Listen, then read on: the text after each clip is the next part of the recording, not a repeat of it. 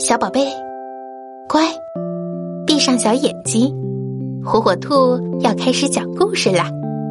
听完我们就乖乖睡觉哟。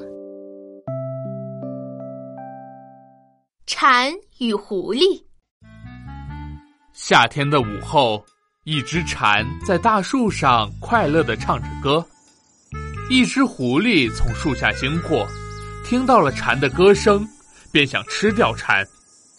狐狸眼珠子一转，想到了一个好办法，于是他站在树下，仰起头，用甜美的嗓音对蝉说：“亲爱的蝉，你真是动物界最伟大的歌唱家，我从来没有听过像你这么动听的歌声，我真是太崇拜你了。”如果你能从树上下来，让我见识一下什么样的动物能发出这么悦耳的声音，那我就太高兴了。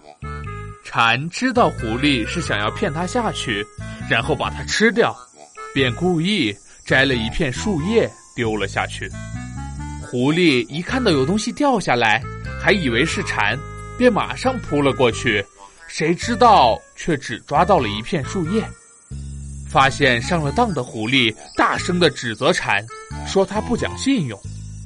蝉说道：“你这个坏狐狸，你以为我会真的飞下来吗？我自从见到狐狸的粪便里有蝉的翅膀之后，就对你们有所警惕了。我才不会上你的当呢。”狐狸听了蝉的话，只好垂头丧气的走了。